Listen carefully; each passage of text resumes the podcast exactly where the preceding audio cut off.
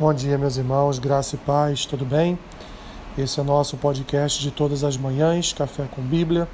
Hoje, dia 17 de outubro, faremos a leitura e uma breve reflexão no texto que se encontra em Mateus, capítulo 24, versículo 3 ao 5, que diz assim: No Monte das Oliveiras achava-se Jesus assentado, quando se aproximaram dele os discípulos, em particular, e lhe pediram: Dize-nos quando sucederão estas coisas e que sinal haverá de tua vinda e da consumação do século.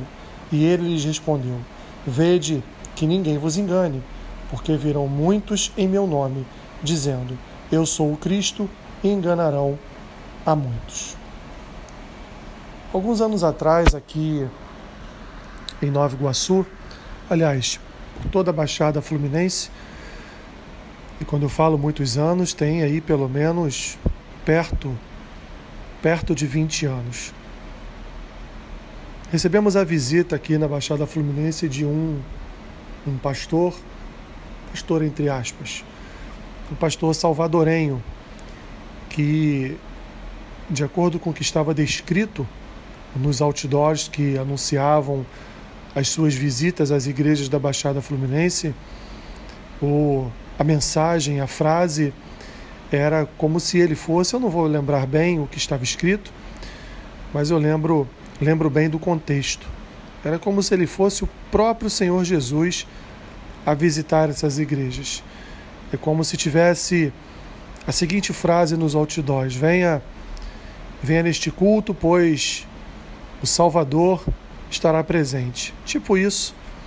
Então isso se espalhou por toda a Baixada Fluminense, até que esse vento passou por aqui, nunca mais tivemos notícias desse, desse suposto pastor. Mas esse é só, meus irmãos, um exemplo daquilo que acontece em todo o mundo. Mas quando Jesus falou que muitos viriam em seu nome, dizendo que seriam o próprio Senhor Jesus, enganando a muitas pessoas, isso acontece. Acontece muitas vezes em todo o mundo. Nós não temos notícias de todos os fatos, mas não se engane, meus irmãos, pois muitos andam por aí se dizendo o próprio Senhor Jesus. Aliás, muitos andam por aí se dizendo os salvadores, aqueles que têm a melhor ideia, aqueles que têm a salvação para as nossas tribulações, aqueles que têm uma palavra que vai mudar toda a nossa história, toda a nossa vida. Meus irmãos, nós que cremos nas Escrituras, nós que conhecemos as Escrituras, sabemos que temos um só Senhor, um só Salvador.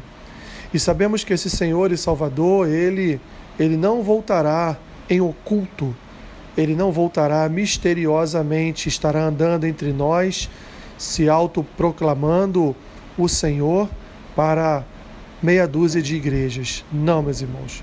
A volta de Jesus ela será dentro de um contexto onde toda a humanidade verão, até mesmo os mortos ressuscitarão para estarem diante do Rei dos Reis e Senhor dos Senhores.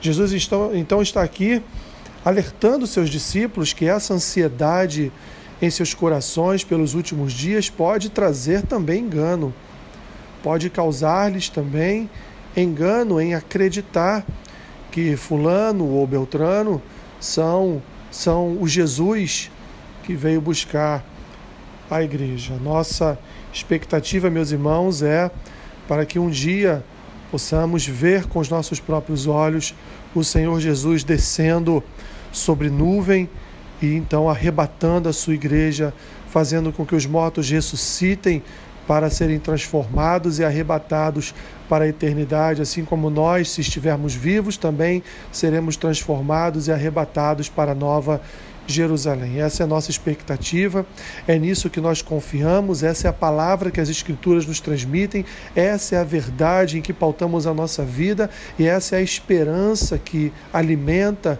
que nutre e que, meus irmãos, traz consolo e conforto ao nosso coração que todos os dias é, é alcançado por uma série de malignidades deste mundo, por ideologias demoníacas deste mundo, por doutrinas de hereges deste mundo.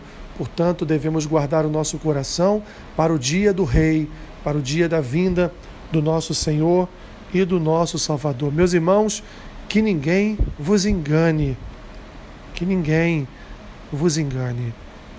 Senhor, nós somos gratos a Ti, porque a Tua palavra ela não nos engana. A Tua palavra é a verdade absoluta para as nossas vidas. E tudo aquilo que confronta e que vai de encontro à Tua palavra, Senhor, nós nós deixamos de lado, nós nós nós, Senhor, não aceitamos, nós não queremos para a nossa vida, porque sabemos que a tua palavra é a verdade para as nossas vidas. Sabemos que o Senhor tem tem um dia específico para voltar e nos resgatar deste mundo que jaz no maligno. Abençoe o dia dos meus irmãos. Seja com eles, Senhor, em todas as suas necessidades. Abençoe-os para a glória e testemunho do teu poder é o que eu te peço e oro assim, em nome de Jesus. Amém. Que Deus te abençoe, rica e abundantemente. Amém.